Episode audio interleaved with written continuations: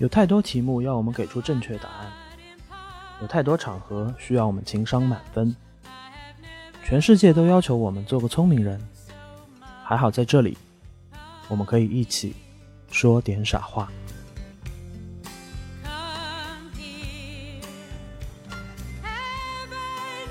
婚姻不是爱情的坟墓，即使你不结婚，爱情也可能是走进坟坟墓。对。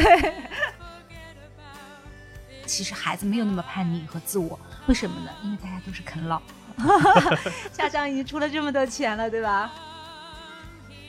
你知道是有专门策划爬灰的婚庆公司在当地，他们有专门的衣服、道具、流程，做丑角的司仪。结婚和离婚都不是终极目的，因为婚姻不是终极目的，终极目的是幸福。Hello，大家好，我是付 TT，欢迎大家收听今天的说点傻话。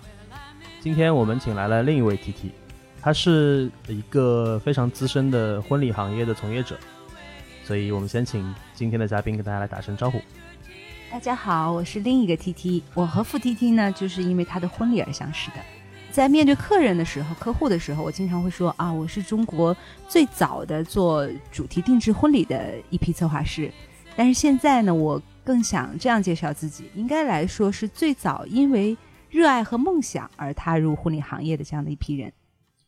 知道 TT 是中文系毕业的，对而且是那个 P 打头的大学的中文系毕业的。就是一般我们想象当中，北大中文系毕业可能跟婚礼行业的关系不是特别大，对吧？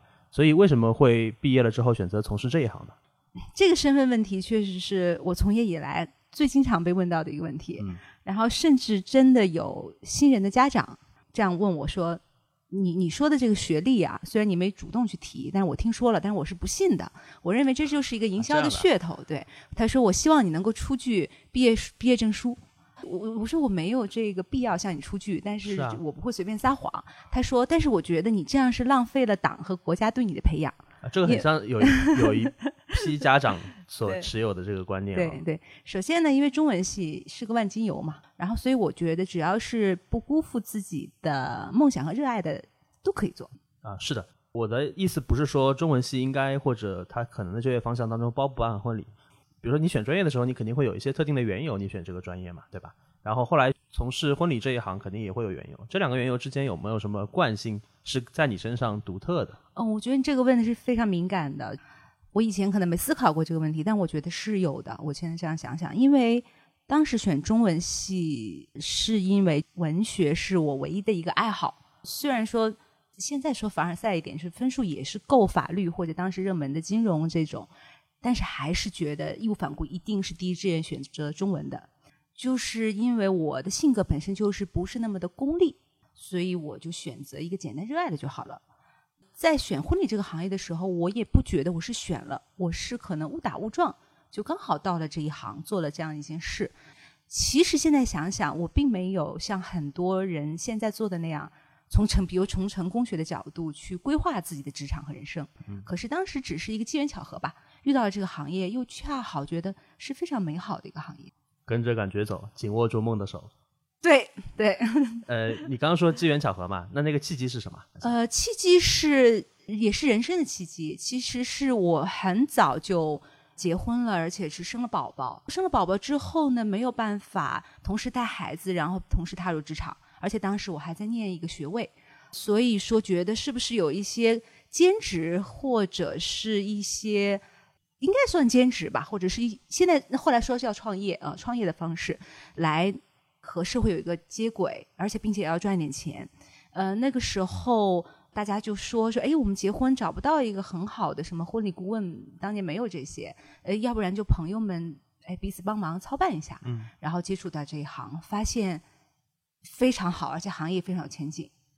因为我我经常在说，我们做这一行其实就是在拿别人的钱实现自己对美和浪漫的追求。你大概是什么时候开始进入这一行的？然后现在有没有一个大概的规模？比如说可能操办或者经手了多少场婚礼？嗯、这么说的话，因为中国婚礼行业是千百年来一直有的啊，对啊。但是有一段时间，中国的婚礼是叫做，比如说婚礼一条龙。一直说叫婚庆，现在其实也是也是这样说。然后我们那个时候呢，开始有一票朋友觉得说不满足于这样就特别单调，甚至有些俗的呃这样一个婚礼仪式，然后就觉得说是不是可以用主题定制啊，或者是更有趣的、有爱的、美好的方式去做这个策划。那个时候算中国的第一批，现在想想大概已经有十二三年了吧。就是零八零九年的时候开对，始，零八年之前就开始做了。那如果按照每一年是，有定制会比较少一点，比如五六十，有的时候峰值到八十、一百、两百这样的算的话，那客户肯定有几百对了。你刚刚提到的一个词叫定制嘛，嗯那你给我们讲一讲你印象最深刻的你自己经手的一场婚礼吧。其实我觉得现在有很多新人已经不太讲究说定制或不定制，他们觉得自己婚礼都是定制，是一件非常好的事情。嗯就说明个性化的追求已经是婚礼界的一个普遍的一个共识。当年可不是这样子，当年就是婚礼只分赤橙红绿青蓝紫，然后黑的肯定没有，白的也有一些，就是是非常乏味的。配然后色是吧？，对，或者是说，比如说海洋主题，所以每个人都是雅典娜。呃，然后如果是天使主题，那每个人都是落入凡间的精灵。如果是橙色的话呢，主题就叫做诚心诚意啊啊，啊，就是这样的。扣钱的。对对对对对，到现在为止，嗯、我是觉得说，其实婚礼进行有一个回归，大家其实开始越来越像西方的小众婚礼。我想追求婚礼当中的最简单但最核心的表达就是感情。就是要变成一场自己的婚礼。，对，就也其实现在无所谓定制不定制，只要是属于我们俩的，就一定是定制啊。嗯，给我们说说一个印象比较深刻的婚礼吧。我在路上的时候，我我突然想到的一个，我自己觉得挺感动的一个是，也挺有趣的，是这样子的。我印象当中是，呃，一对新人，他们是校园走出来的，而且跟你们是校友啊、然后呢，男生策划了一个惊喜，他呢是会在大夏天的太阳底下、烈日底下，骑着自行车，在整个上海走出一个，比如说 “Marry Me” 或者 “I Love You” 这样的一个造型哈。连跑步都是爱你的形状。对对对对对对对，说起来是一个土味情话，但其实真正做的时候是有难度的，而且是一个很感动的。然后他最后一站，他觉得就在校门口，然后举起一个牌子，或者对镜头说一句，就是“你愿意嫁给我吗？”但是你知道，你这些直男，他不知道他老婆是像福尔摩斯一样，他每天这个莫名其妙的骑着自行车，买了一辆自行车，本来没有的嘛，骑着自行车出去，然后一定会留下一些痕迹。他老婆其实就猜到了，所以当婚礼上他把自己的这一个过程啊、用脚印来丈量自己的爱来表达的这个过程。用视频的方式剪出来放出来的最后一个镜头，就是他在校门口说“你愿意嫁给我吗”的时候，他要的效果是司仪在现场问：“那你愿意嫁给他吗？”所以新娘说：“我愿意呀。”但她没想到视频一换，新娘也站在那个校门口，然后举了一个牌子，上面写着 “I do”。呃，啊所以其实他他被套路了。呃，他被被套路，就是一个双向 surprise。，对对对对，只只不过他的 surprise 对被侦破了，对对对，对然后收获了反向的一个其实这个是非常棒的一个效果。当然，这里面也有我们一点点功劳，因为新娘跟我们说说完了，这惊喜我收不到了，因为我知道了。其实新娘才是最尴尬的那个人。但这样之后，反而这个婚礼的这一切又变得有意义了。所以这个给我们印象很深。嗯，所以其实听你说完这个故事，我我现在手上的鸡皮疙瘩有点起来了，是因为我觉得这个效果，我想象了一下，当场肯定是全场都肯定是哇的一声对，对，然后这个可能也是婚礼很多时候打动我们那个理由吧，对那个理对吧由？就是一些固定的一些仪式，当然也是需要的，但是可能这些固定的仪式最终都会慢慢的被忘记。但我们可能记得一场婚礼，我们回忆起一对新人，觉得他们有很美好的婚礼，可能就是某一些很细碎的点。但是其实我有的时候会不同意你的这个想法。作为婚礼策划师，经历过这么多的婚礼，就是会对婚礼有自己的思考，然后会反复的去咀嚼这件事情。有的时候我们会想说，如果把那些固定的仪式做的真的非常有仪式感，其实也不会忘。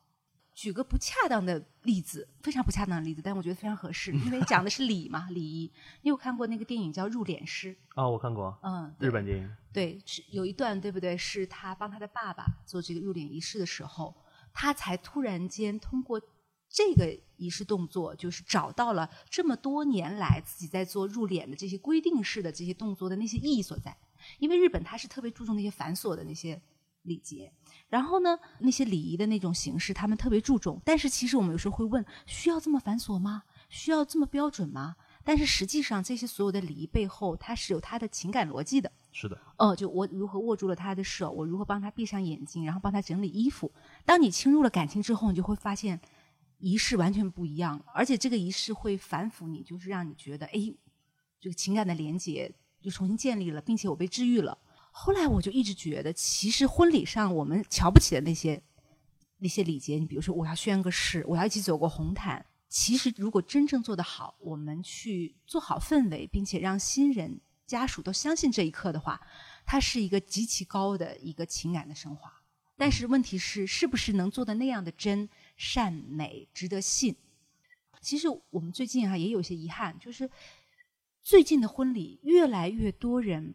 不喜欢第一繁文缛节，第二所谓的定制和特别，就是我希望能不能简单轻松的完成我的仪式，哎就可以。有很多人这样想。那如果说是这样子的话，我们也在想，是不是哪怕没有我刚才说的那些 surprise，它也可以通过一个经典的仪式，能够让自己对这个婚礼有个深刻的印象。看看能不能给我们举一个你参与的婚礼当中一个经典的，我们都能够理解它的流程的仪式，但是。嗯，你们的策划或者新人的一些创意，让它变成了一个很亮眼的点睛之笔，有这样的例子吗？嗯，有有。打个比方，中国的礼仪不是像西方那样，其实它有更约定俗成的东西。那我们其实是可以随便改动的。比如说，到底是爸爸把女儿送上来，还是妈妈把女儿送上来，还是爸爸妈妈一起送上来，在哪个阶段送上来，其实是可以有不同的安排。这个安排，我们当时的感觉是模拟他的人生最好。比如说。我们一般想象说，其实是先从妈妈的母体里生出来，所以是母亲为孩子打开生命之门。然后，所以说，其实，在打开婚礼大门的那一瞬间，是妈妈和女儿站在后面，妈妈把女儿带出来。当然，这时候是要台词的，母亲把女儿带出了生命之门，父亲是他生命中的第一个守护者、保护神。站在父亲的肩膀上，就是有这些台词，就特别肉麻，你会觉得。但是其实，在婚礼现场，现场是不肉麻很感动。然后这时候，爸爸妈妈在陪女儿走一段，或者爸爸带着女儿，然后两个男人的交接是责任的交接。爸爸把女儿的手再交给新郎。还有些新娘是这么要求的：我不想要任何人送我，我也不想跟新郎一起走过红毯，我想自己走过这条路，走到他的身边，成为跟他能够匹配的女人。当你把这个流程的设置和台词，把它变成是完全在描写他的人生，那个感觉就会不一样。你刚说的这个新娘独自走一段路，走到新郎身边的这样的一个历程，很明显的感受到那个新娘其实是一个性格比较独立的这样的一个女性，所以她会坚持说，我其实跟新郎是要有一个相对比较平等的地位。我们组建一个家庭，我们进入一段婚姻，但是我们依然是平等的个体。对我。为什么感受很强烈？是因为我会想到一些比较反面的例子。嗯，在我看来吧，我我个人的观点啊，我我参加过一个同学的婚礼，嗯，那个同学他的先生是一个项目经理，那个新郎就在婚礼上说：“我太太是我这辈子做过最好的项目。”我当然能理解他说的这个意思背后饱含的真情啊，但是我觉得这个话术真的是，嗯，我接受无能。我会觉得说物化女性可能有点重了，但我觉得这不是一个特别特别体面的说法。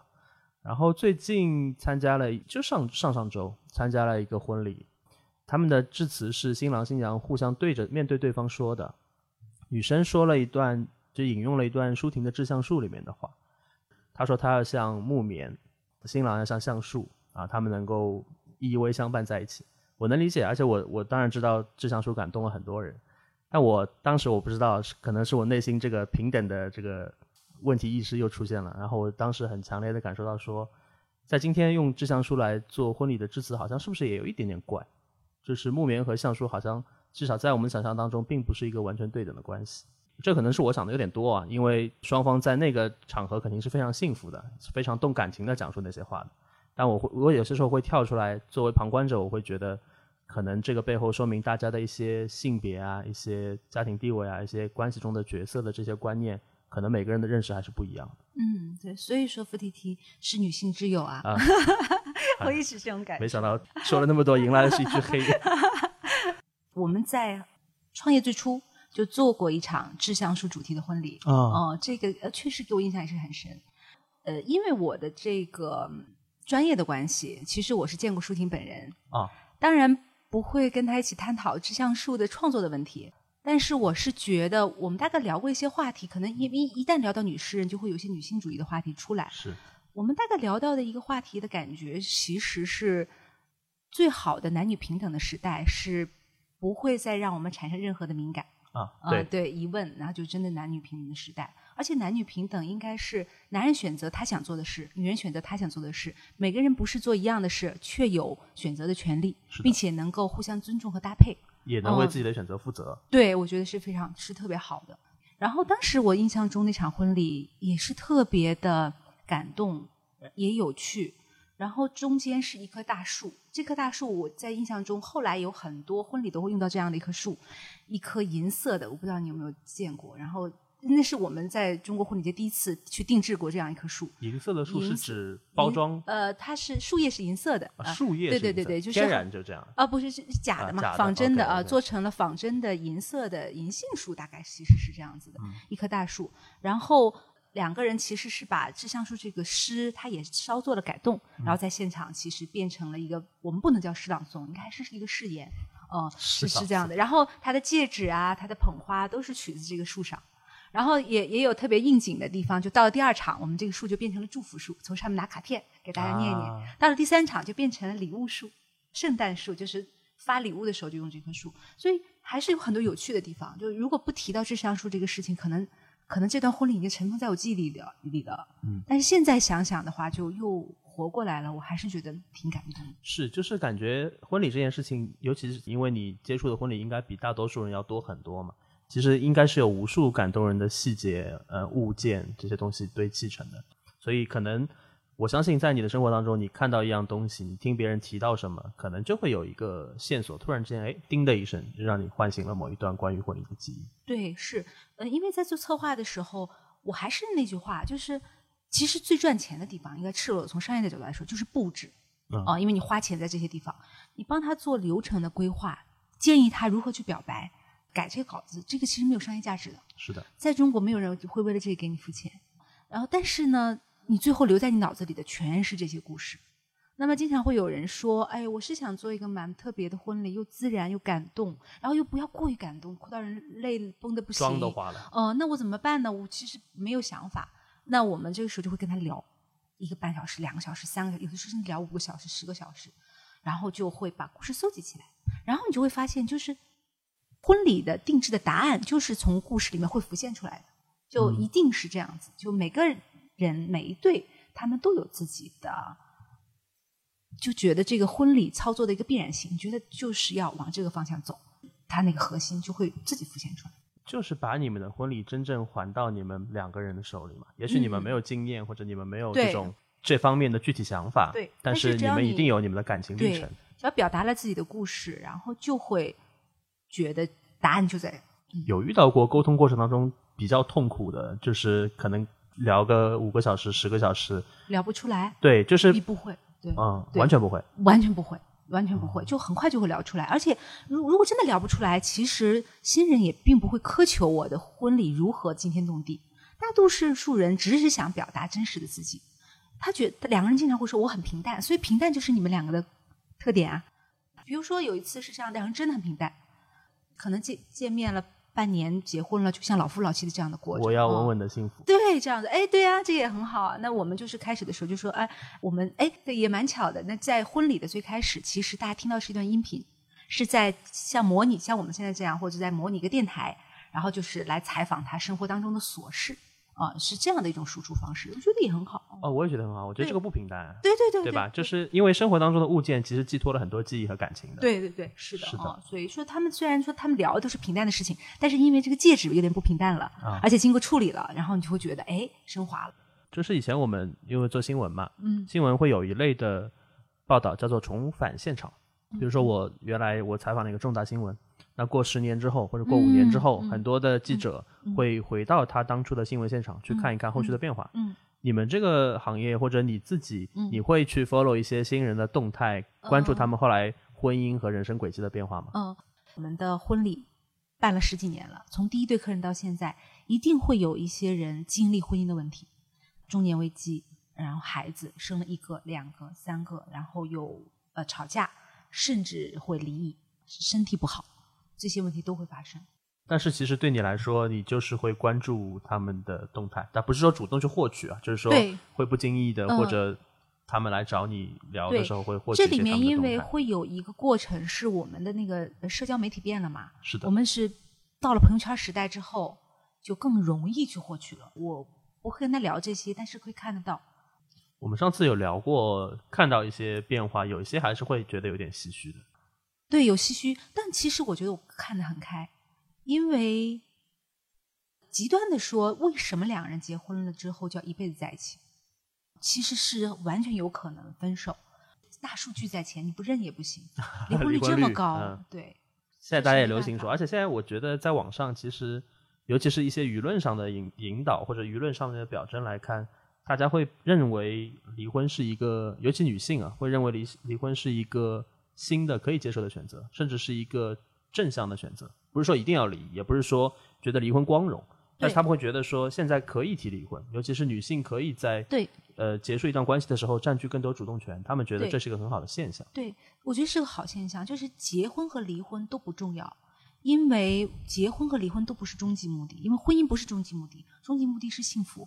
而且，那可能以前，比如说，呃，社会的发展这么看，可能一开始我们部族联系在一起很紧密，然后国家、民族联系在很紧密，后来是家庭联系在一起，最起码要很紧密。没有家哪来的国呢？现在的话，我们回归到个体了。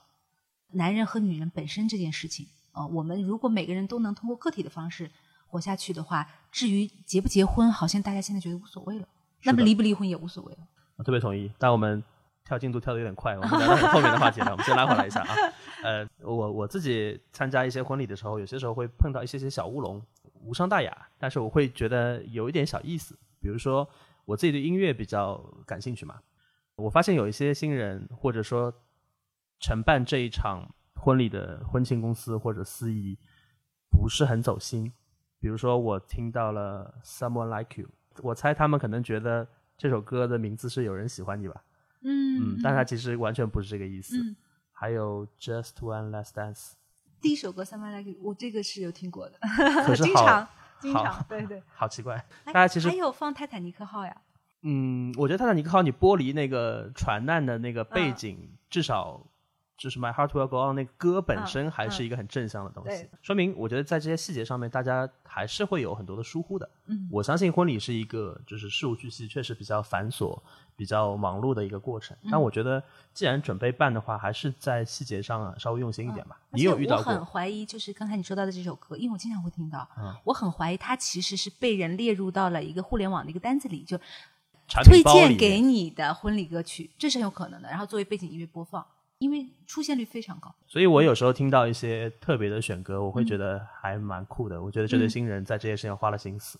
对，但其实这是非常难的，因为婚礼的选歌它特别难的点是，呃除了它意蕴意思要好啊、然后旋律要对之外，你会发现，因为很多婚礼的那个中国的流程和仪式，它是嗯需要进行一些音乐的剪辑。你比如说在这首歌当中，我只用它高潮部分；啊在那首歌当中，我用它的什么什么部分，然后。我们有时候觉得说，它这个复杂的程度，有的时候甚至胜于春晚。什么意思呢？春晚第一可以彩排很久，对吧？第二，它是一个节目一个节目，节目和节目之间的节奏关联不那么的紧密。但是我们所谓的海派婚礼可严肃多了，就它的彩排没有那么的呃缜密，因为新人时间有限嘛。但是却要求你在这个二十多分钟的过程当中不间断的音乐不断，司仪的话，整个的节奏，新人的整个的流程，如果真的把它要做得好的话，其实是它是一台音乐剧，是一台话剧。我们以前提出过一个观点，就认为其实司仪不应该是司仪，司仪是个导演。可是有人不同意，他说从字面意义上，你认为新人是演员吗？不是这个意思，是说人生如戏，就是这个婚礼的这个仪式是比真实更升华一步的的那种仪式感，是靠导出来的。就是它有浓缩和精炼的部分，嗯对然后这些东西还需要有一个逻辑去贯穿，对让它在比如说半小时的时间内很有戏剧性的，或者说很动人的抓住大家。但是时代呢，其实又变了。每两年，其实我发现大家就其实除了刚才说的那种形式的一个婚礼理念之外，大家也越越来越年轻人会接受说，真的像西方那样，就真的很真实。我可以错，我可以说错，我可以哭泣不成声，我可以忘词，然后我也可以音乐没有音乐也可以，音乐剪辑的不好也可以，都可以，只要我真实自然和感人，我只要开心。就很像我们在美剧当中看到那些婚礼，对对对对，朋友上去说说话，热闹一下，对，致辞也都挺感人的。对，不过我其实觉得，因为我们中国人的民族性格和对礼仪的观念跟西方人本来就不一样，是我非常那跟日本人也不一样。那我们这套东西其实是经由日本改造之后重新传播到我们中国的所谓的西方婚礼的习俗。那么日本人就是希望什么东西一板一眼，呃，然后中国人呢也是一板一眼的学过来，而且你看。中国的很多新人其实不像西方人那么放得开，尤其是西方人的婚礼，三十人、二十人、五十人、八十人、一百人都是很大型的婚礼了。我们中国有很多婚礼一千人，在这种情况下，你如果没有点仪式感，hold 不住的。确实会有一些人把婚礼办得像年会一样，对对对对对对会。然后我还想到一个点，就是其实我们办婚礼，脑海当中新人所想的那个服务对象是不一样的。嗯。呃，当然它比较复杂，它不可能有绝对的为谁服务这么。截然的分开，但我会觉得有些人觉得婚礼是为自己办的，就会为新人自己办；有些人会觉得说婚礼其实是为了父母办的。我们的父母可能一辈子都是普通人嘛，不会有太多高光的时刻。那子女成婚这样的一个时刻，那么喜庆的这样的一个时刻，对他们来说又能站上台去说说他们对于养育子女的这些心得和一些感触，我觉得对他们来说是很高光的。我自己其实会觉得说我。之所以选择办婚礼，就是因为希望双方父母有一个人生当中记忆很深刻、将来能够时时想起的这样的一个高光时刻。所以在这样的一个情况下，就不太可能做到像你刚像我们刚讨论的，像美国的那那种婚礼，比较随意，呃，可以容错率很高，然后大家在一起玩玩闹闹就结束，就可能这样对于我们中国人来说，他的一个情感的浓度可能会不是那么高。我现在觉得说，嗯。因为我们中国发展的很快，文化观念变得也很快，所以说代沟是难免的。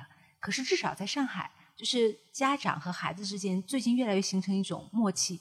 这种默契是什么呢？首先，其实孩子没有那么叛逆和自我，为什么呢？因为大家都是啃老，家长已经出了这么多钱了，对吧？婚礼只是小部分，房子什么，对吧？不好意思，再再不听家人话，真话都往外说。对，该办还是要办，就是该怎么办呢？都听家长。家长说吃圆桌就吃圆桌。说可以旅行结婚就旅行结婚，说要办就一定要办，说请多少桌就多少桌。但是呢，家长也很有默契，就是基本上，那我已经这样办了，那么婚礼当中发生的事情和颜色的一个选择，基本上给的意见就比较少了，就会挺尊重孩子的。是因为这也是一个智慧，细节和审美对于家长来说没有那么重要。对，我觉得这一点我比较少，至少在我们这边比较少看到很大的矛盾。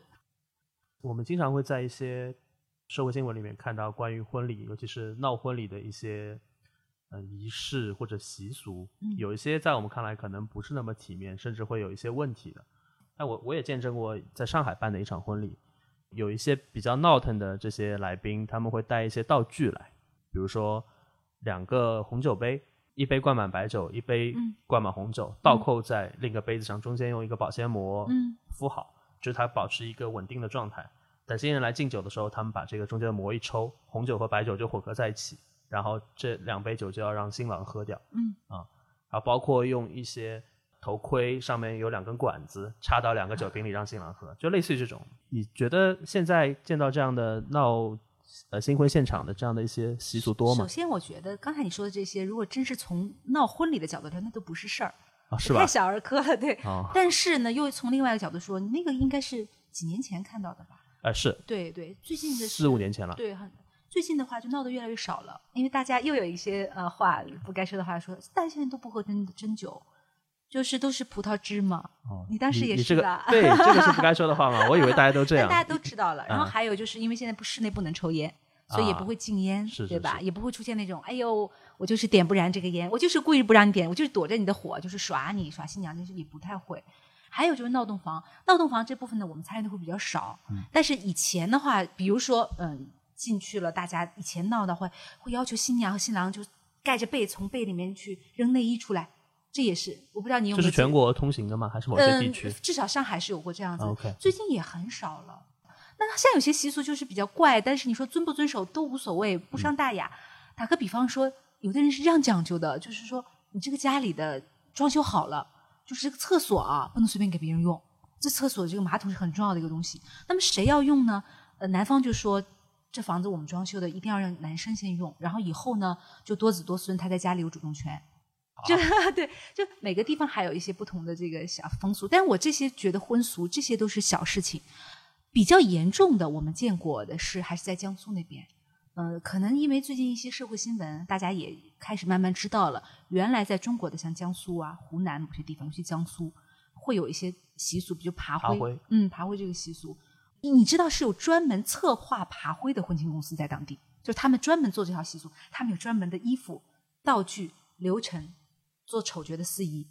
然后呢，我们是不涉及这块儿的，也没有人跟我们讲过这些。所以当我们的仪式结束之后，突然间就有别的主持人上台了，告诉我们的团队说：“你们可以结束了，剩下的这个场交给我们。”然后我们就很愣。那么经过了主家的允许，那么我们就撤退了。在撤退之前，我们看到是主家就是披红挂绿，有一身，然后头上戴着一个尖帽子，脸上涂上了灰，然后尖帽子上面写着“爬灰”，然后身上披了一个彩带，真的是这个话说不出口的，但是因为也必须要说，上面写着“奸夫淫妇”，嗯，是真的是这样子。呃，那么我们后面就没再多看了，但是据说后面的情节有一些是，比如说在社会新闻上出现的是公公要去强吻儿媳，呃，在当时出现的可能就是公公可能要背着儿媳满场走，然后他要学着自己像猪八戒那样，他还戴着猪耳朵，然后那个婆婆呢戴着一副搞笑的镜子，墨镜一半是没有的，一半是有的，嗯，代表着什么叫睁一只眼闭一只眼。当时我是非常不理解的，我觉得非常丑恶。嗯，但是因为我学中文的嘛，中文有一一个一个一个科目叫民俗学，我从这个角度去思考了一下，其实它是有民俗，我怀疑是跟什么相关呢？是说，因为我们的传统观念里面就是说父权社会嘛，我要保证的是，就是这个儿媳妇娶进来，她生的孩子属于我们家就可以，这是属于任谁哪个男人，其实是不重要的，这代表着的是父权制度的一种控制力，一种残余，但是是一种非常庸俗的残余。后来我查了一些资料，应该在江苏那些地方是经常出现这样的情况，但是在乡下比较多，然后会闹得更过分。呃，然后一旦你是外地的媳妇儿嫁进来的话，你真的是会感觉到受到极大的屈辱。所以从文明的角度来说，国家对这个肯定也是引导和制止。你自己当初结婚办婚礼了吗？办啦，你给我们讲一讲你自己的婚礼大概是一个就有哪些特点吧，就是不用流水账的那样说。这个问题也是采访策划师必有的一个问题，就是我最经常回答这个问题，但是其实是有遗憾的，因为当时我结婚非常早，我当时还没有作为婚礼策划师，所以对婚礼一窍不通。但是我现在想想，就是因为一窍不通，然后出现了非常多的事故，不是故事是事故，所以其实印象还挺深的。当时的事故之一是我我老公家是一个古镇啊，当、当时古镇上找的化妆师，我是没有那个鉴别能力，说他是不是符合我们的真真实的要求。然后并不像后面我们自己做了策划师之后，对这些要求那么的极致。在婚礼的当天，他给我梳头的时候，我觉得非常可怕，特别的土，飞机头，然后撒亮粉的那种。哦，嗯，然后我觉得不能接受，然后这个时候很尴尬，因为要迎亲的嘛。那那时候我的小小阿姨挺身而出，她说：“算了，我来吧。”她说：“我也不是多会做发型，但是我觉得简简单单就好，就随便给我挽了一下，然后戴了一个皇冠。所以我觉得这很有意义，是我感情最深的一个小阿姨，是从小陪着我，嗯每天晚上给我讲故事的这样一个小阿姨，帮我做了造型师。对，相当于又积累了一个其实之前意料之外的这样的一个细节。那，那照片拍出来是不好看的，因为当时的摄影师可能也是自己的朋友。然后，呃，在婚礼上也有很多细节是非常尴尬的。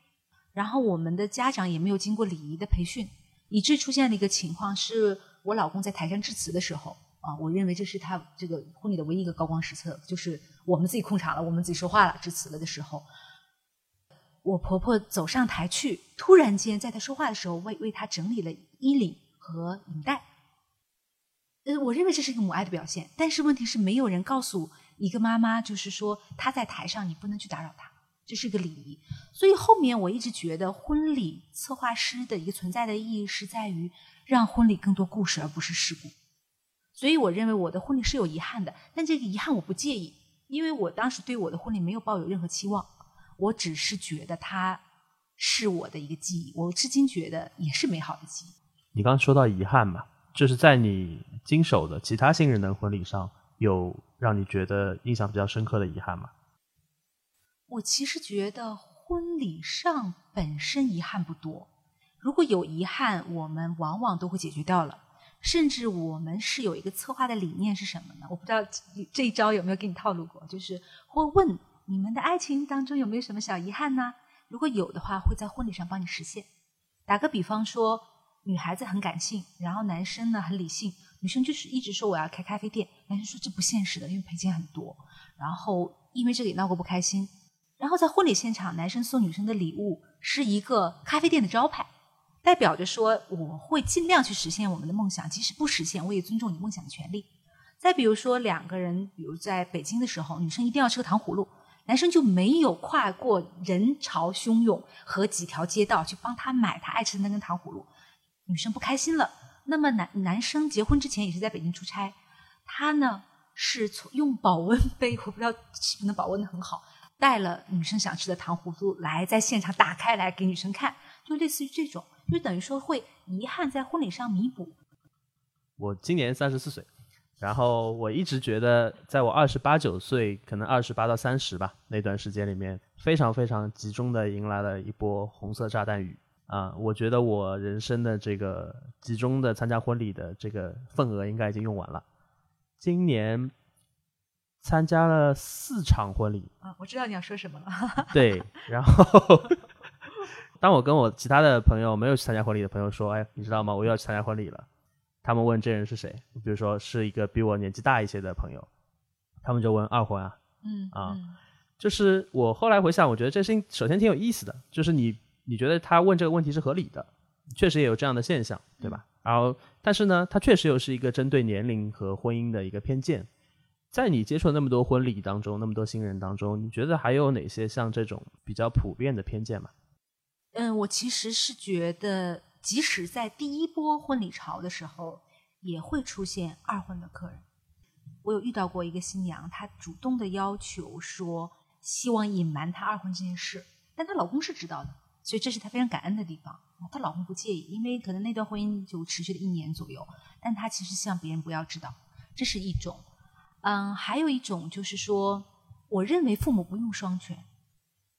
但是我们中国人对团圆这件事情有一种执念，甚至对不团圆这件事一种偏见，就是大家其实总觉得单亲家庭不那么好吧，父母离异总归不好吧，甚至一一方是因为什么原因去世了，另外一方站在台上总会很尴尬吧。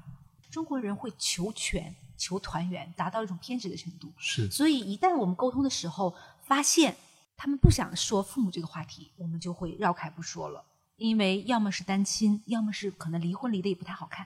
还有一种小小的尴尬，是呃有很多新娘会不希望放小的时候的照片，因为现在整容现象特别多，这是有。但有的人是自然而然就变漂亮，但他也不希望。就是大家对长得漂亮这件事情还是偶像包袱嘛，嗯，有有一个执着。但是你说二婚这件事情，我有遇到过最搞笑的一件事情是，就二婚还请我们，并且在婚礼现场还感谢了，感谢了之后，因为说用的非常好。用了两次，呃，新人就是两边都是二婚吗？还是有一边是头婚？有一边，就是说男生是男男男，应该说男士吧，年长了他是二婚了。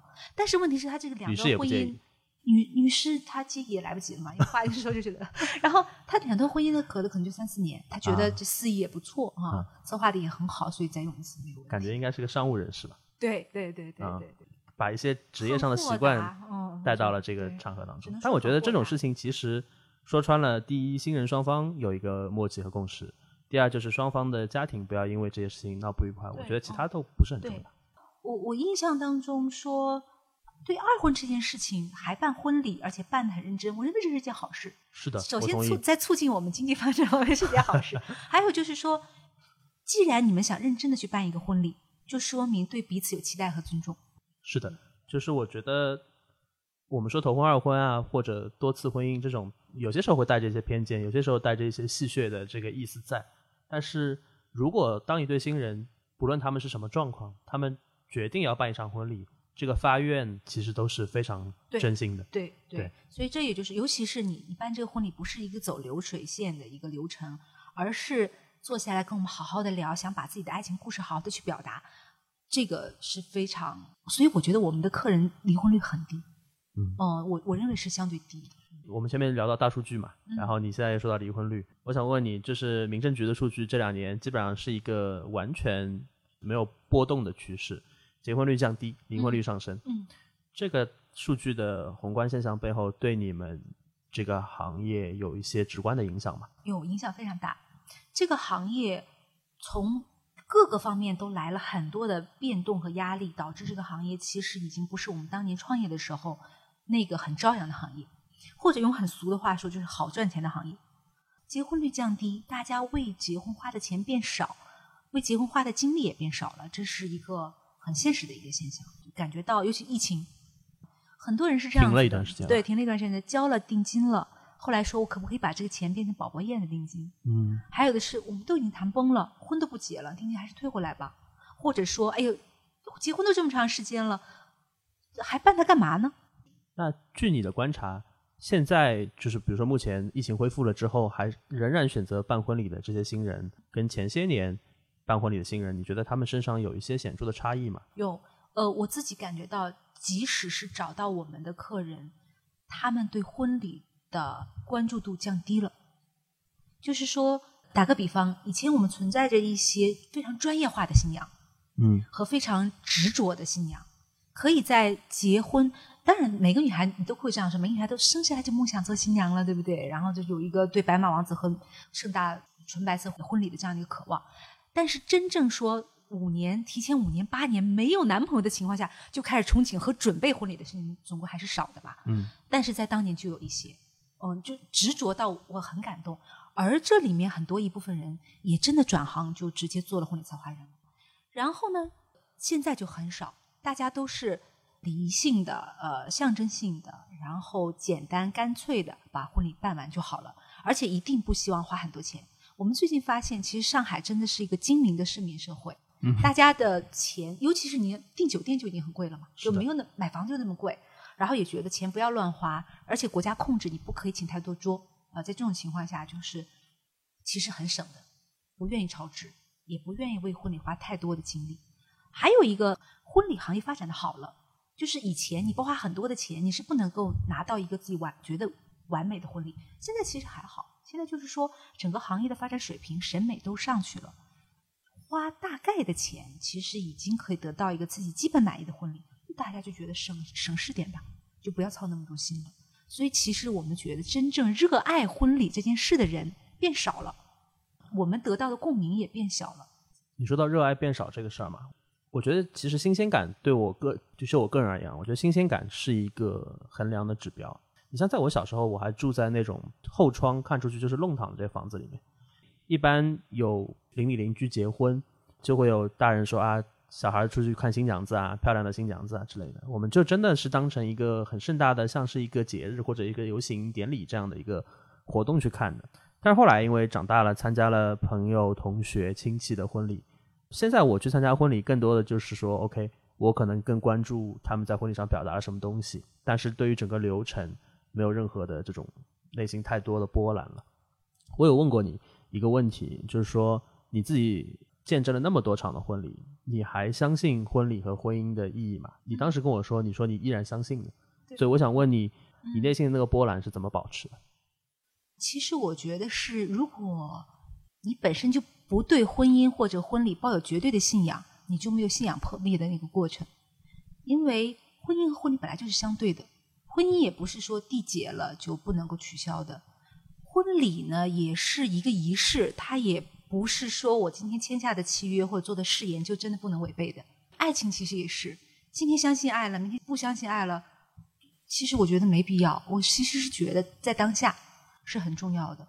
很多人其实问过我这个问题，是问婚礼策划师的经常问的问题的 top 三。啊，我今天全部站齐了。对对对啊我觉得是这样子，就是有人问说：“你相信他们在婚礼上说那些肉麻的事情都是真的吗？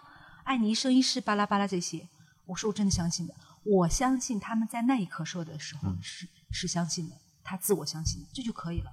那么接下来需要做的事情就是在婚姻当中尽量好好的去经营，尽量不要走到破灭的那一天。但如果真的走到破灭的那一天了，也要好聚好散，成长。如果人生有第二春的话，是不是能够？”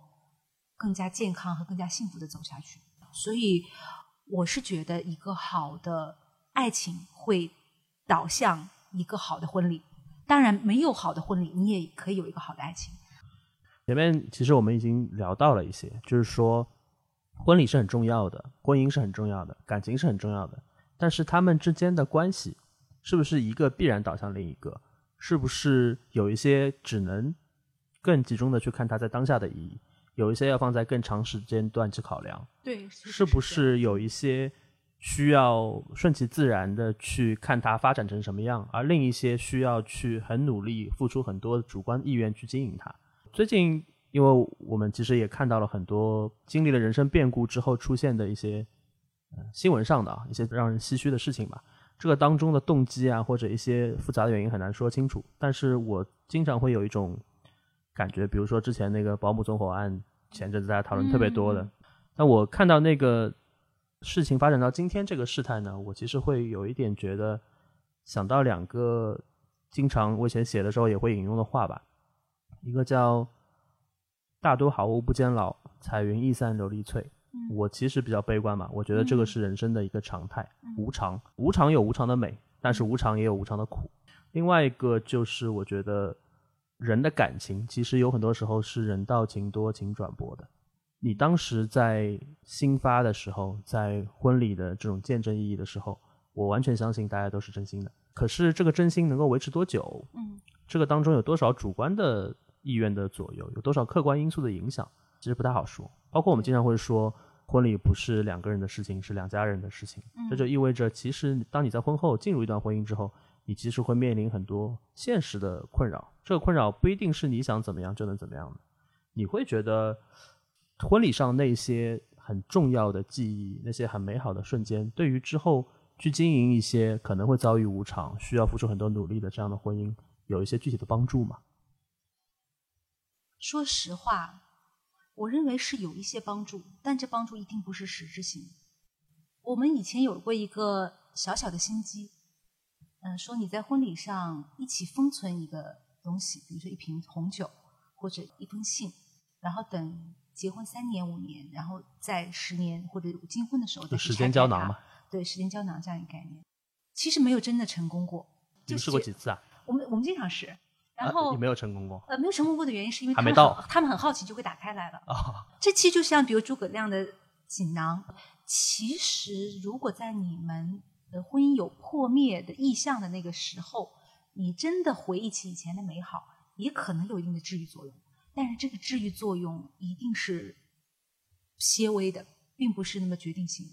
因为我们的现实的人生，并不是像小说或者电视剧，这里头会来一个梗，说我们两个要要要分手了。可是因为我们看到当年的一个情书，我们又复合了。其实这只是一个梗，它里面的发愿一定是由于有复合的那个契机。那个可能，那个内在的逻辑，然后你才有可能因为一个契机让你们复合。所以我认为婚礼上发生的这一切，应该就是一个美好的记忆，而且这个记忆被记录下来了，然后是这样的一个契机。哦，但是是不是一个完美的婚礼就能治愈你的一生？这个我认为是没有那么大功效的。我们慢慢的从婚礼很具体的细节，然后往深或者往大里来聊了嘛。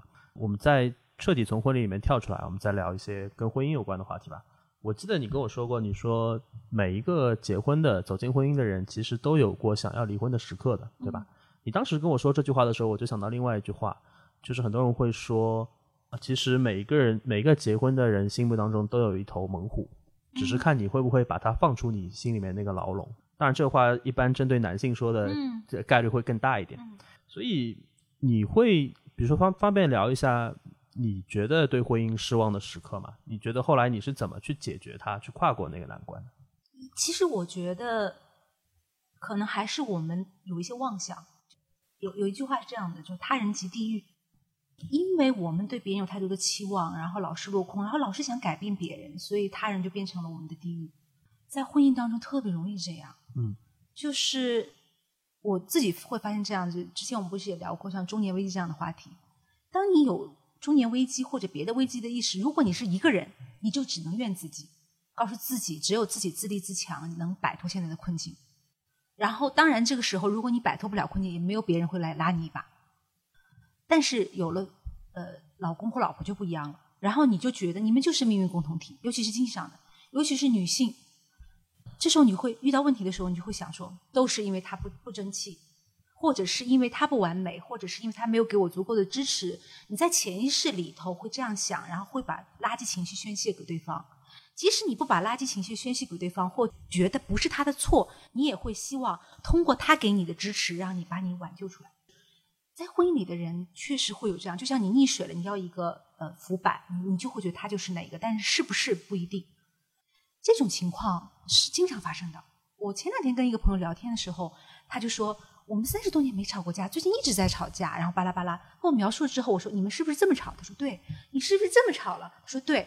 然后我发现我全部猜中，因为太阳底下没有新鲜事，每对夫妻都在经历这些，两个人是在互相支持，但是因为互相的这个依赖，这个力量导致就是会失重，然后对对方的要求可能会过高。我自己的呃说大一点，就是人生观恰好跟你前面说的那些经常会发生的状况相反。我们比如说毕业的时候，以前还会流行同学录这样的东西，经常上面有个问题叫你的座右铭或者你的人生格言是什么，然后我会假模假式的写一句王小波的话，那确实 某种意义上也是我的座右铭。呃，那句话叫人的一切痛苦本质上都是对自己的无能的愤怒。对对对对对，是是。对，然后我还有另外一个对于婚姻或者对于人生的观点吧。那有时候也会跟朋友聊起，我其实觉得人生其实就是不断有不同的人跟你走一段，本质上是你一个人走。嗯，当然有一些人是在你的人生中陪你走一很长一段路的，譬如说我们的父母，呃，我们可能有的子女，当然也包括我们的婚姻或者我们长期的这个伴侣关系，就是因为我知道这个人会陪我走很长一段。所以我会更珍惜，我会知道去珍惜他跟我走的这一段路，但这丝毫不会改变我知道这段路是我自己走的这样的一个事实。我是真的这么想，呃，我跟有些朋友聊起的时候，我发现他们不相信，嗯，就是他们会觉得说你这个只是说说吧，就是你们两个人，而且他们会说你如果这样说的话，会不会比较伤感情？我倒不觉得伤感情，我觉得我这样想的人，丑话说在前头，其实对于大家来说能接受，感情反而会更牢固。我觉得这不是丑话，因为这是现实啊。对，但是如果不认为这是现实的人，就会觉得说你这个话说太难听了。对对，因为我觉得关键是在 but 后面的，就是说，因为我们只能一起走这一小段路，所以我们才要更珍惜啊。嗯，就是相信浪漫的、温暖的人会听你后面这这段。就是我觉得我们在成长的过程当中。这个话可能有，还是有一点为赋新词强说愁啊。虽然我已经三十多岁了，但是，呃，但是我还是会觉得说，我们其实，在成长的过程当中，慢慢的已经在见证，啊，说幻灭说重了，但是见证破碎，对吧？见证离别。我我很喜欢雷蒙德·钱德勒有一个小说叫《漫长的告别》，那个书商在出版这本书的时候，经常会摘其中一句话放在扉页或者封底上，嗯，叫每一次告别就是死去一点点。嗯，像我们从小到大，我们跟我们的同学们告别，对吧？你们曾经有几年时光，大家每天见面，有很多人是你非常好的玩伴，但后来可能因为我们去到了不同的城市，啊，我们去到了不同的学校，甚至我们只是隔了一定的距离，但是没有特定的机缘让我们仍然每天见面了，我们可能就疏远了。我觉得这个事情没有任何好责怪的，这就是人生，对吧？但你在这个这种类似的关系里面，你做的选择是少的。就是你其实是被人生的安排和你自己选择的那个轨迹给推着走，但是在婚姻这件事上，你做的选择是多的。嗯，你可能经历了很多段感情，嗯，然后在某一个机缘下，你发现说，哎，我想要选择一段更长久的关系，我想要去畅想一种跟一个人深度绑定的人生。嗯，但是我不知道，但我在想这件事情的时候，我可能二十多岁，我就在想说，我只能说我尽力，我不能说我确定。我实在是没有这个信心，说我确定会怎么样。就像你讲的，就是我我说过的话，在当下肯定是真的，但是它的保质期能有多久呢？也只能说尽力而已。所以，只有很亲近的朋友才会跟他们说这些话，因为我觉得这种论调其实相对会偏悲观一点。当然，还有很多人经历了一些事情之后，他们会引用一句说烂的话，叫“婚姻是爱情的坟墓”吧。你觉得，比如说我是写情感文章的，嗯，你是做婚礼的，嗯，然后我们其实都是在宣扬或者说传递一些比较温暖、比较让人相信快乐和幸福的东西。但依然有很多人说婚姻是爱情的坟墓。你觉得有一些办法让大家对于婚姻这件事情乐观起来吗？婚姻不是爱情的坟墓，即使你不结婚，爱情也可能走进坟墓。对，只是时间或者很多别的东西，只是说在将要流逝的时间当中，它会发生各样的各种各样的事情，然后让你的爱情走进坟墓。当然，也有很多爱情一直活着没走进坟墓，或者它转化了。那我相信婚姻其实是陪伴。有些爱情至上者会觉得，如果你说婚姻只是一种陪伴，就觉得好没劲。没有爱吗？有爱啊，但是爱不可能永远是像初恋的时候那个爱，热恋的时候那个爱。所以我我我相信婚姻到最后真的是承诺和陪伴，但一定是有爱。你说到陪伴，正好让我想到了一个事情。我之前跟我们原来团队的小朋友呃聊一些选题的时候，我会说到，我说将来大家对于婚姻这个事情的认识，随着代际的更替。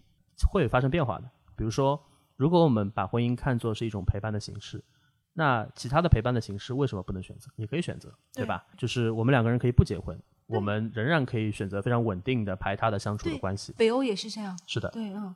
所以我想问你，你觉得跟婚姻比起来，像类似于这样的关系，除了它没有法律意义上，比如说一些财产的保证之外，它有一些别的什么差异吗？我觉得很遗憾，这样我就没生意做了。呃，我觉得差异还是有的，因为其实人是这样子，就是说一纸契约和一些更深度的绑定，其实有可能会给你一些其他的暗示，让你人生更加的平稳或者更珍惜这段关系。所以我认为还是会不一样的，就是等于说你如果完全由着自己的性子自由自在的去发展，和你被外界有一个力强迫着去。坚守一段感情的话，其实外界的利益未尝不是一件好事哦。否则的人的话，真的是会放飞自己。对，你喜欢看婚姻题材的文艺作品吗？我其实挺喜欢看的。然后我相对来说喜欢看的是一些刻画的更细碎、更真实或者更残酷的这些东西。比如说，我很喜欢的一个小说家叫理查德耶茨，他有一个小说改成了电影叫《革命之路》。前两年吧，就是有一个电影叫《婚姻故事》，很多人也很喜欢。就是我，但是我说的这个喜欢，我自己又会觉得有点矛盾。怎么说呢？就是一方面，我觉得就这些作品当中呈现的婚姻的这种细碎的、拉锯的、煎熬的东西是真实存在的。但是另外一方面，我又希望他们不是真的。就是我，我会希望生活当中的婚姻或者感情。其实是有更多美好的、幸福的、稳固的东西。你觉得像这种文艺作品会影响我们对于婚姻的观感吗？还是说它只是一面镜子，照出了我们自己的认识？文艺作品，我觉得它一定是影响呃观众的观感的。嗯。但是之所以会影响，一定是因为观众本来就这么想的，嗯，产生了共鸣。嗯。然后像《革命之路》这部电影的话呢？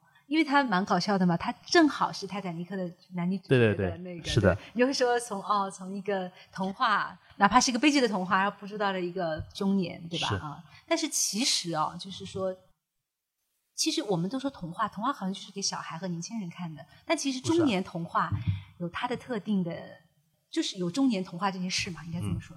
其实《革命之路》是一个中年童话，你觉得是个童话是吧？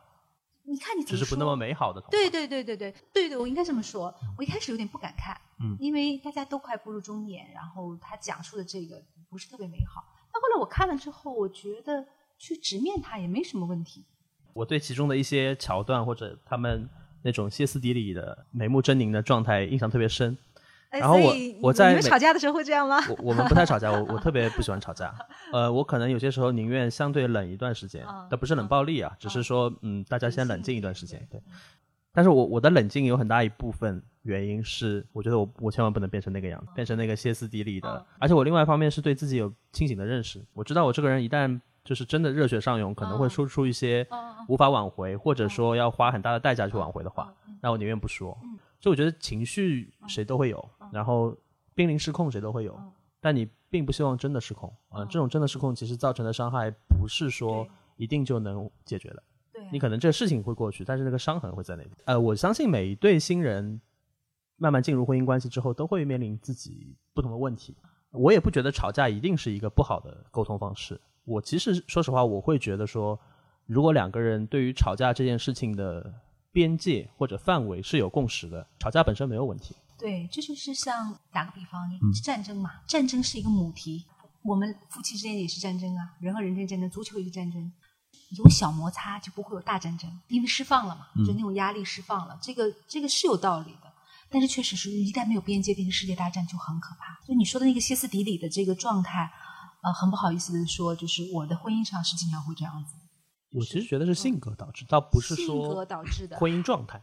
对，还有就是，其实有的时候不是凡尔赛哈，但是有的时候我我觉得也是有道理的。就是说，可能因为对这个婚姻比较安全感，所以有的时候往往反而会无顾忌的说出一些刺伤别人的话，就觉得没事，他都会接着的，他会原谅我的。还有你会发现，女性这是共识，女性比男性更容易说出不可收拾的话，离婚吧，分手吧。其实他真的只是为了发泄情绪，然后说过之后就好了。但是问题是，男人会当真的，嗯，呃，这种情况也经常会发生，所以。我经常会发现，呃，以前的客人呐和我的朋友，女性在婚姻和恋爱当中乱说话，然后歇斯底里的情况会非常非常多。你说到性别这个话题，因为现在尤其是过去的一两年，性别可能确实已经成为了一个显学。我觉得这本身是好事情啊，因为在一个比较庞大的结构当中，确实性别的不平等是长久且真实的存在的。这个虽然我是个男性，但我完全认同这一点。嗯，你觉得？在婚姻或者在这种长期的陪伴关系当中，目前的两性之间还是有强弱之分吗？这要看。我其实觉得在上海好一些，但每一对不一样。因为上海是一个对女性太友好的城市。有没有结构性的这种感受？因为你说的不一样，我能理解，就是因为具体到每每一对。夫妻或者每一对伴侣，他们会有各自的性格状态，包括随着时间推移也会变化。但是会不会有一些结构性的问题？比如说这个词不是很合适啊，但是我们约定俗成这么说了，就是婚恋市场当中，女性是不是仍然相对来说处于一个比较劣势的地位？最近确实是女性非常劣势，哦，有明显这种感受，尤其是大龄女性嘛。所以这个问题是我们思考非常久。因为我们公司有一个兴趣和一个业务，就是做相亲派对和相亲的一个活动，然后经常会帮各种各样的公司做相亲的一些大型活动，最多的时候四五百人一起，然后少的时候也要二三十、三四十人。非常非常深的感触，就是优秀的大龄的女青年婚恋的问题特别严重。那在谈婚论嫁的过程当中呢，就是说她已经找到了男朋友，或者男性找到了女朋友。但是在谈婚论嫁的过程当中，你有感觉到，比如说女性家庭的弱势或者强势是比较普遍的、明显的吗？经验上说，觉得不是特别明显，但是是在上海，因为上海并没有严格的说我要给多少彩礼、多少嫁妆，你出房我出车，这方面的问题我觉得倒不是很大。最重要就是根本就不会给你这个机会进入到这个环节，因为你就找不到那个合适的人。最大的问题不是说世界上没男的可以嫁了，是所有的女性对都觉得没有好男人嫁。当然，这个好是要好到什么程度？我最起码的一点就是好到我愿意对他托付我终身，是的那种程度。然后我们就从心理上就觉得，其实很多男生只要觉得还行，都会很早就结婚了，因为他不觉得我娶了一个女人就足以改变我一生。然后，但是女人就不这么想，我嫁一个男人嫁错了的话，我这一生就毁了。所以会特别的谨慎，而且一定会要求这个男人的程度比自己高一点。那你已经这么优秀了，你去哪里找那么多男人水平比你高？你说的这个，其实在要求或者说是应然的层面，就是我们说实然的层面的话，其实我们身边太多朋友遇到了类似的状况。因为你知道，我我所学的这个专业，包括我后来从事媒体工作，都是女性和男性的占比比较悬殊的这样的一个行业。在我们这个行业当中，你会发现，哪怕我们不去。进一步的深究，说你们的精神层面是不是契合，你们是不是聊得来，这些要下一步的话题。你单纯从各方面的世俗意义上的这种外部条件来说，女性确实很难很难找到跟自己比较匹配的男性。有，但是这些男性可能通常已经，比如说解决了这个问题，或者他们选择不去谈谈对象，或者甚至他们喜欢男性，这些情况确实是很现实的。这就导致女性可能放在他们面前的只有两种选择，一种就是我屈就，对吧？对就是我放低自己的标准；另外一种就是我咬住，我就坚持，我就单身，单身也很好。对，这个对于下一个代际的我，我观察到的，比如说九五后这些小朋友来说，他们做后一个选择的底气更足一点。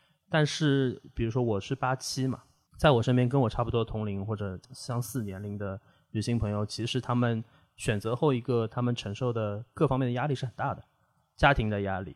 人际之间的，比如说同学聚会的时候，别人都带着孩子来，然后你聊的都是育娃的话题，呃，你当然不会觉得这个是对你有什么根本性的影响，但是你会觉得说，可能大家曾经朝夕相对的人，现在就会变得有一点格格不入。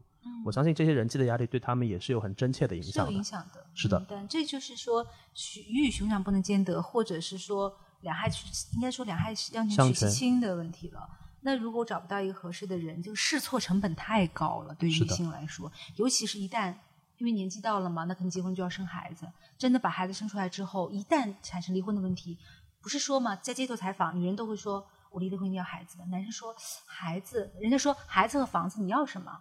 男男生会问说哪儿的房子？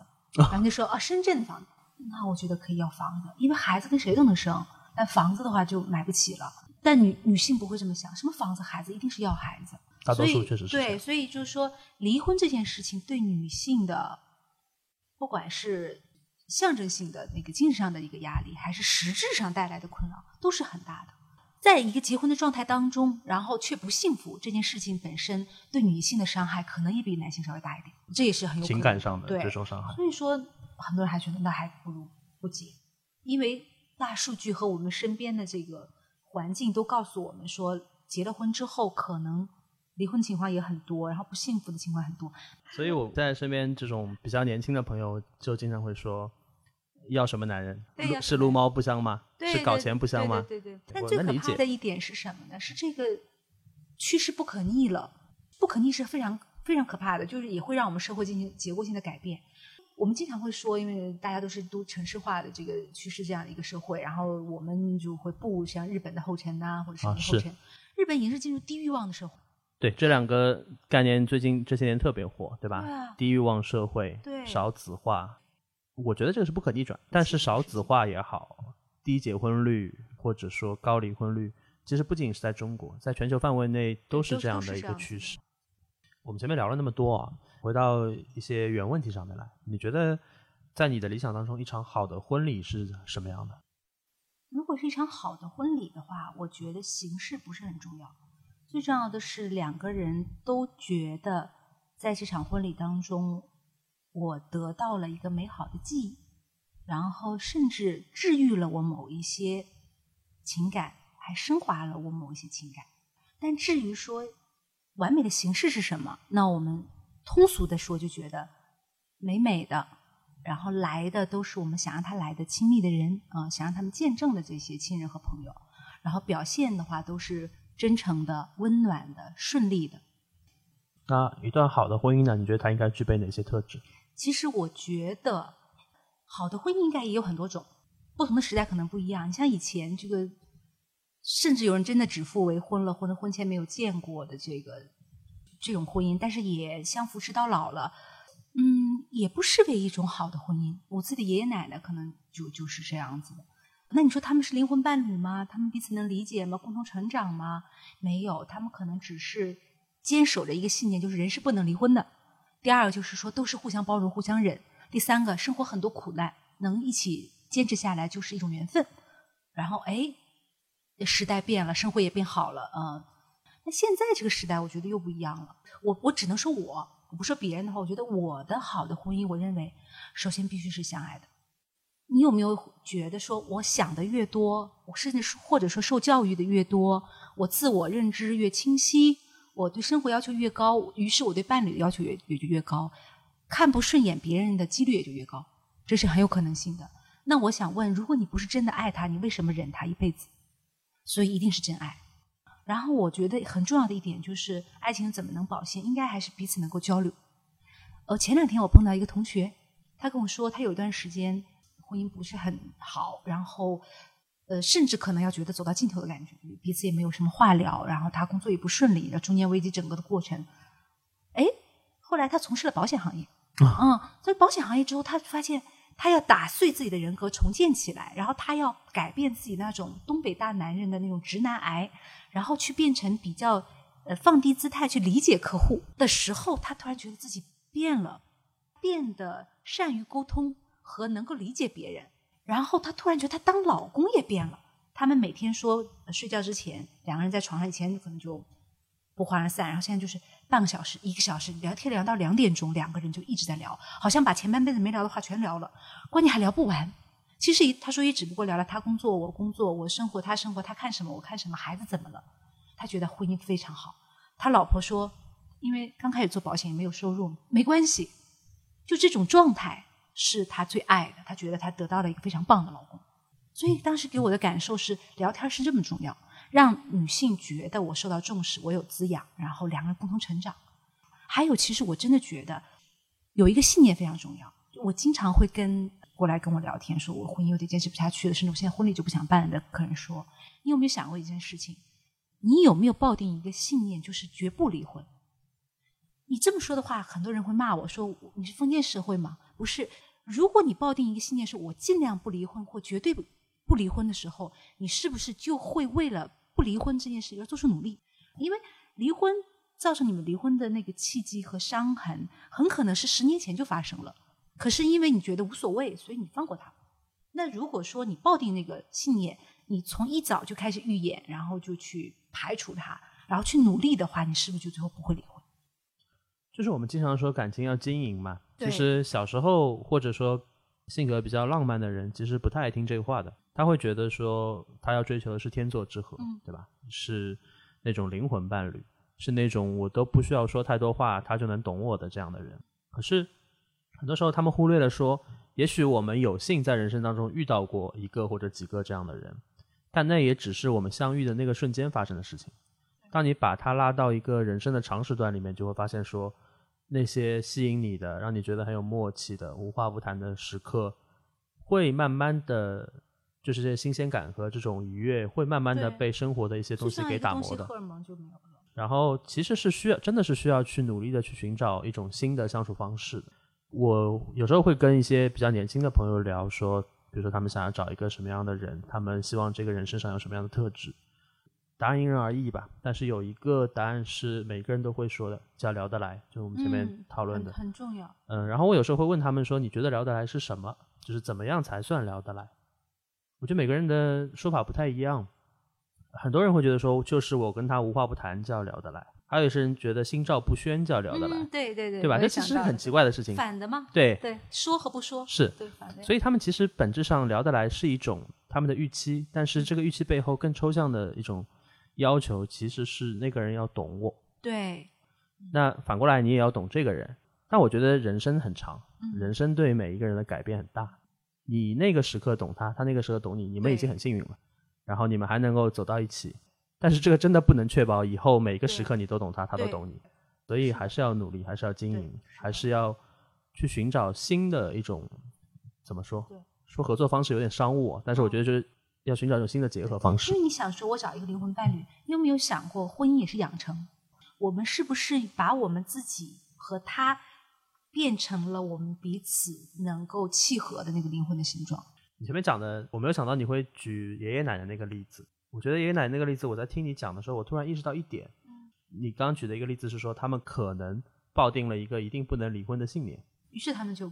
我觉得这个，就他们会做很多努力嘛。就你前面讲，但我我在那个当中还嗅到了另外一层可能的意思啊。我自己的理解是，当他们抱定这个信念的时候，他们不仅是在为自己考虑。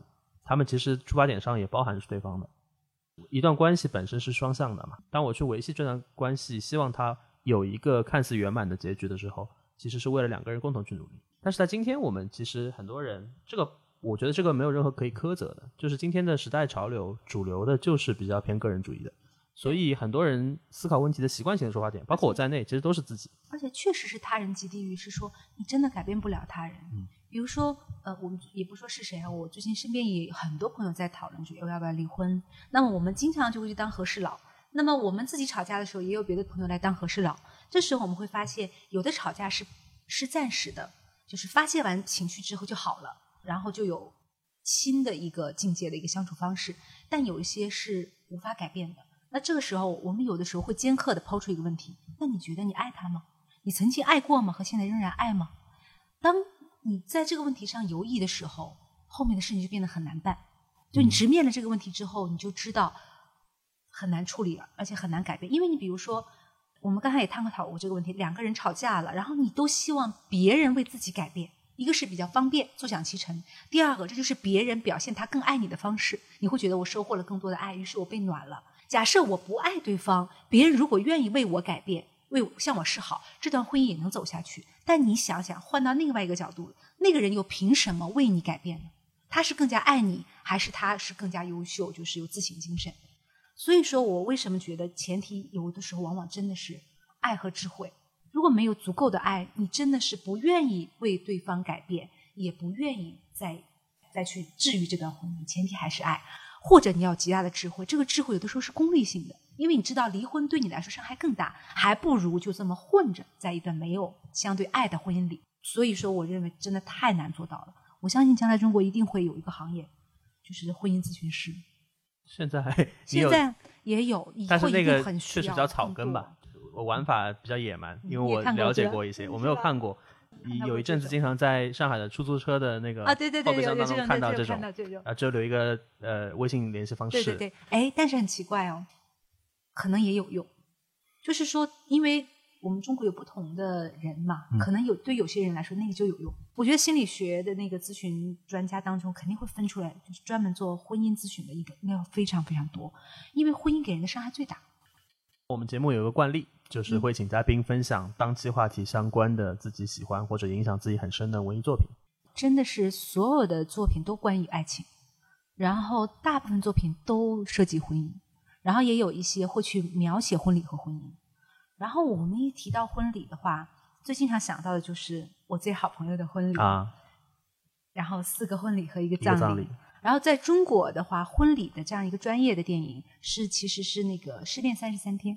那个时候突然就流行起来了，哎，大家要做婚礼策划师这件事情觉得很浪漫，这个事情是因为那个电影。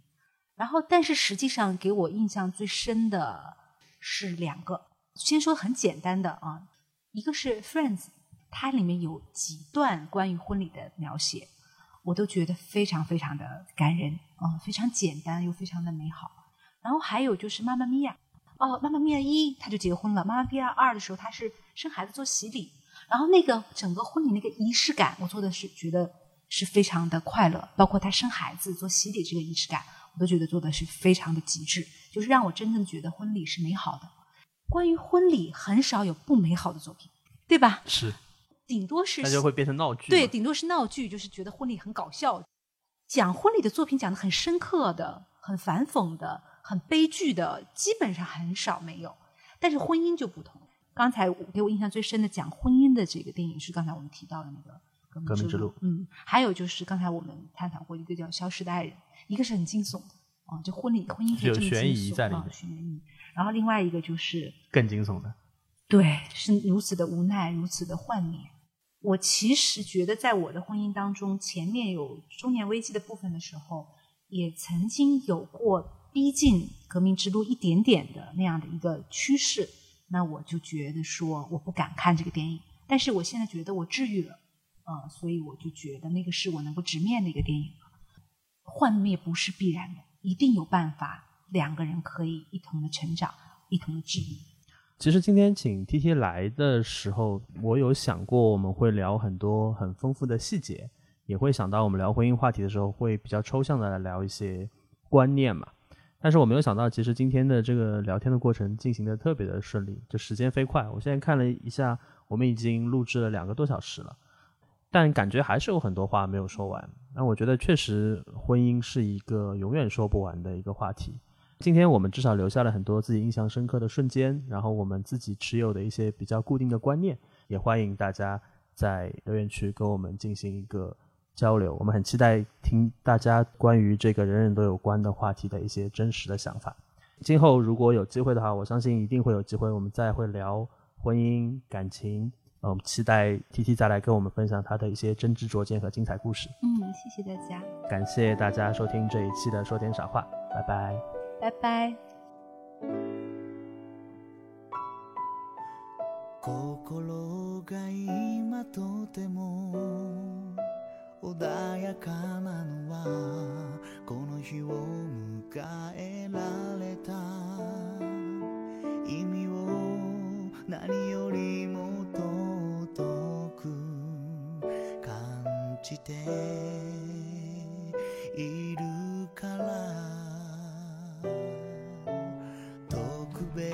なことなど何もない。ただいつもより少しシャンとした服を着てるだけ。君はとても綺麗だよ。何かといつも忙しくまだまだ思い出は多くないけどやっとここから踏み出せる未来始まりの鐘が今この街に響き渡る。共に歩き共にさ